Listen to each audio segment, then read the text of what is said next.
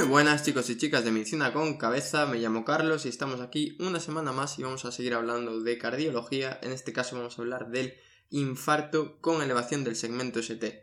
Me parece que es fundamental esta patología, creo que es lo que todo el mundo sabe de cardio, básicamente, y creo que está muy bien conocerlo. Así que como siempre vamos a responder a nuestras cinco preguntas. Y la primera es, ¿qué es un infarto con elevación?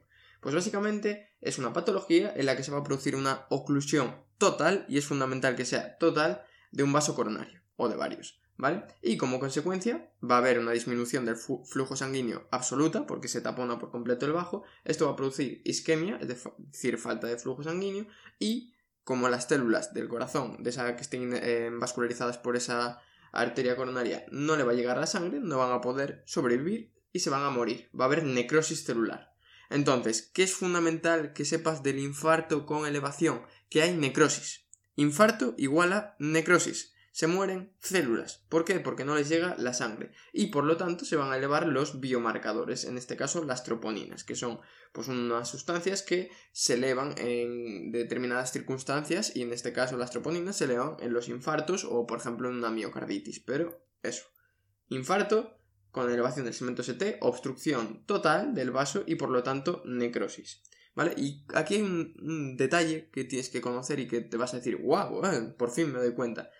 La isquemia va del endocardio, de dentro, afuera, al epicardio. Y tú dirás, macho, pero si la sangre, lo que está en contacto con la sangre dentro del ventrículo y de las aurículas, etc., es el endocardio. ¿Por qué es lo primero que se isquemia? Ah, aquí está el truco, porque la vascularización del corazón va de fuera adentro, es decir, las coronarias le mandan sangre al corazón desde el epicardio al endocardio, por lo tanto, la zona que antes se queda sin vascularización es el endocardio, porque como hemos dicho, la sangre va de fuera adentro. Esto es un detalle que cuando yo lo aprendí dije, ah, amigo, ahora lo entiendo. Pues por eso, lo primero es isquemia subendocárdica y si hay isquemia subepicárdica quiere decir que se ha afectado todo eh, el grosor del corazón, ¿vale? Por eso, porque la sangre va de fuera adentro. Y ya pasamos a la segunda pregunta, que es ¿cuál es la causa? ¿Por qué se produce todo esto? Pues el culpable es un trombo. El trombo lo hemos escuchado hablar, vamos, todos los días. Que si trombosis venosa profunda, que si TEP, que si un trombo que hace un ictus, etc. Pero lo importante aquí es por qué, cómo se genera este trombo, ¿no? Pues todo empieza eh, eh, todo, empezó hace seis años atrás, como en las películas, ¿no? Poco a poco se fueron depositando lípidos en las paredes de los vasos sanguíneos. Entonces se forma una placa aterosclerótica, ¿vale? Ateroma es grasa para que nos entendamos, entonces aterosclerótica, ¿no? ¿Y qué va a pasar? Que se va depositando lípido, lípido, lípido, lípido. Y en algún momento, ¿vale? Por algún motivo, esta capa de lípidos que estaba recubierta por así tejido que la protegía, se rompe. Y entonces, ¿qué pasa? Que por, eh, por, la sangre estaban pasando plaquetas, hematíes, etc. Y las plaquetas detectan que se ha roto esa placa lipídica. Entonces se unen a esos lípidos que estaban en la pared.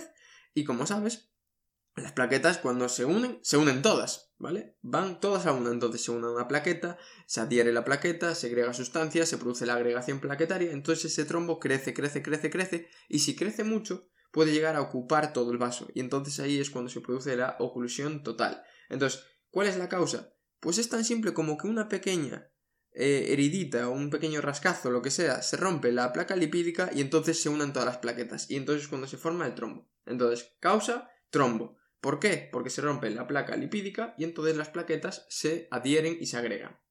Tercera pregunta, ¿qué consecuencias va a tener? Aquí vamos a intentar dar bastante información porque es muy importante. Entonces, lo primero es infarto, necrosis, se mueren células. Eso ya va a ser malo. O sea, si se te mueren las células contráctiles del corazón, sabes que ahí van a pasar cosas malas, porque la capacidad contráctil va a caer, entonces la sangre se va a bombear peor. Entonces, lo primero, el shock cardiogénico. El shock cardiogénico básicamente es una situación, como sabes, el shock es hipoperfusión tisular. Puede ser cardiogénico, distributivo, eh, obstructivo, Hipovolémico, básicamente, shock es que los tejidos no reciben la sangre que deberían, y en este caso, cardiogénico es que el origen es del corazón, es decir, que el corazón falla. ¿Por qué? Pues porque si tú tienes una cantidad de miocardiocitos que consiguen bombear la sangre habitualmente y de repente se necrosan la mitad, evidentemente los que quedan van a decir, macho, por favor, que no puedo bombear igual la sangre. ¿Sabes? Si tú, con todo tu cuerpo, eres capaz de levantar, imagínate, 50 kilos en sentadilla y de repente te dicen, vale, ahora hazlo a la pata coja, vas a decir, pero tú estás colgado. O sea, tú estás loco. ¿Cómo pretendes que consiga esto? Perdonad que hable así un poquito vulgar, pero es que creo que se queda mejor las cosas, ¿no? Pues esto es lo mismo. Entonces de repente se te mueren la mitad de cardiomiocitos y el corazón tiene que seguir bombeando la misma sangre, porque el resto del cuerpo sigue necesitando sangre. Pues entonces en este caso es cuando se produce el shock cardiogénico, ¿no? Que básicamente es eso, que el corazón no es capaz de bombear la sangre necesaria y los tejidos lo van a notar. Tendrás oliguria, puedes estar un poco más confundido porque al cerebro le llegue menos sangre, etc. También se puede producir una pericarditis y tú dirás, vale, ¿qué tiene que ver un infarto con una pericarditis? Pues es muy sencillo, ¿por qué? Porque pericarditis es la inflamación del pericardio, que básicamente es lo que envuelve al corazón, ¿vale? Es como si tú te pones una manta por encima, pues es eso.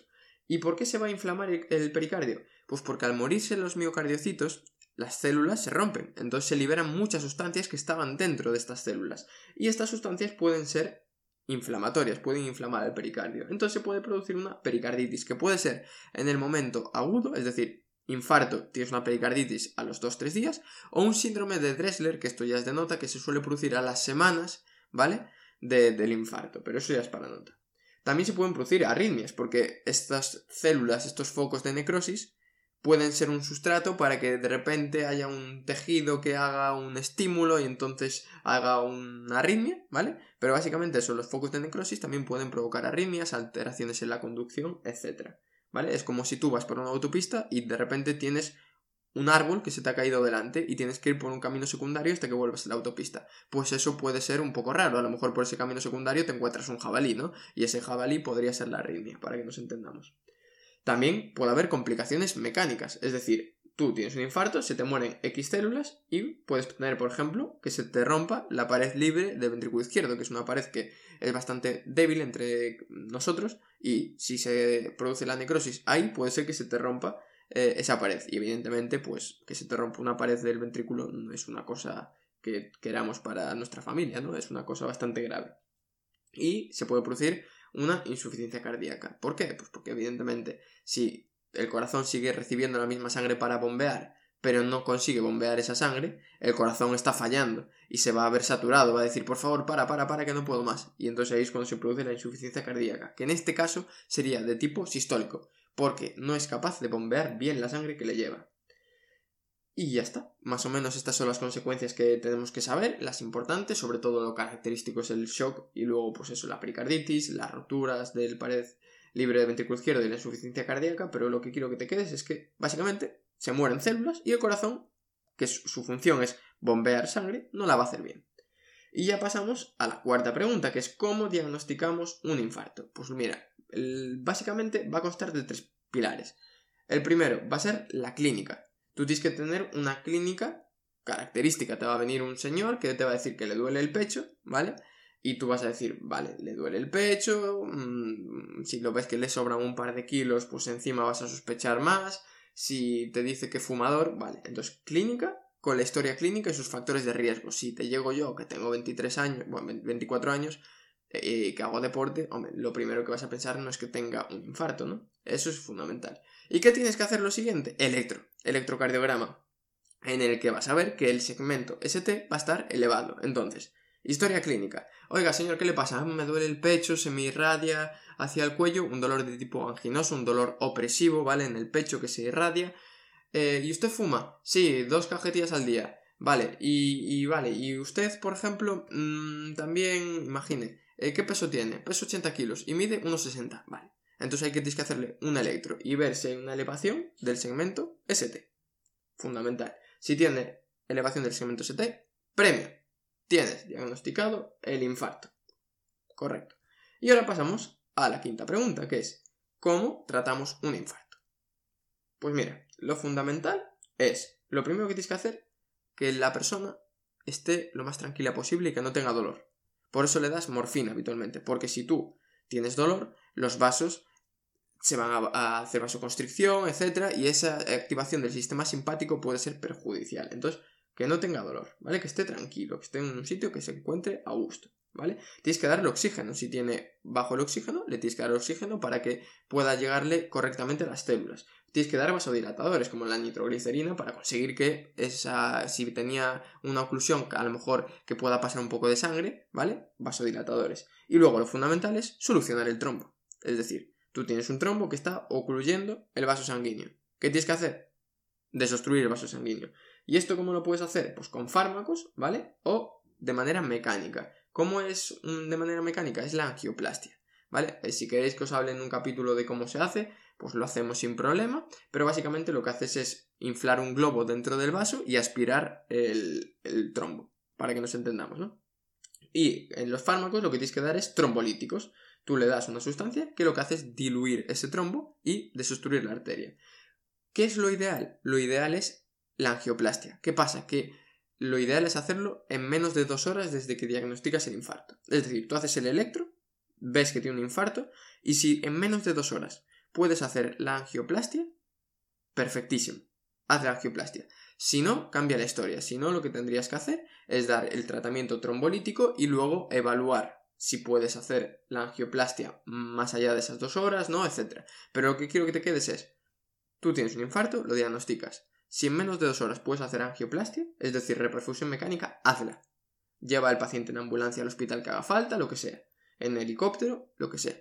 Pero hazla. Si no puedes, ahí ya entonces pasarías a los fármacos trombolíticos, ¿vale? ¿Por qué? El problema de todo esto es que habitualmente eh, la reperfusión farmacológica tiene un mayor riesgo de reinfarto, ¿vale? Porque a lo mejor tú con ese fármaco, si tenías una oclusión del 100%, consigues liberar el 20%, ¿no? ¿Y qué pasa? Que ese 20% se puede reobstruir. Entonces, eh, la, digamos, reperfusión farmacológica tiene mayor riesgo de reinfarto y también hemorragia, porque tú el trombolítico que le estás dando al paciente no es específico para el trombo que tiene la arteria coronaria. Es una sustancia que rompe todos los trombos que tengas en el cuerpo, entonces tienes mayor riesgo de hemorragia. Por eso preferimos hacer reperfusión mecánica si se puede antes que la farmacológica. Y creo que con esto ya tenemos una idea bastante clara del infarto con elevación del segmento ST, así que nada, espero que te haya gustado y ya sabes, si te ha sido útil, mándaselo a tus amigos y amigas para que aprendan un poquito. Nos vemos la semana que viene con un capítulo nuevo. Un abrazo.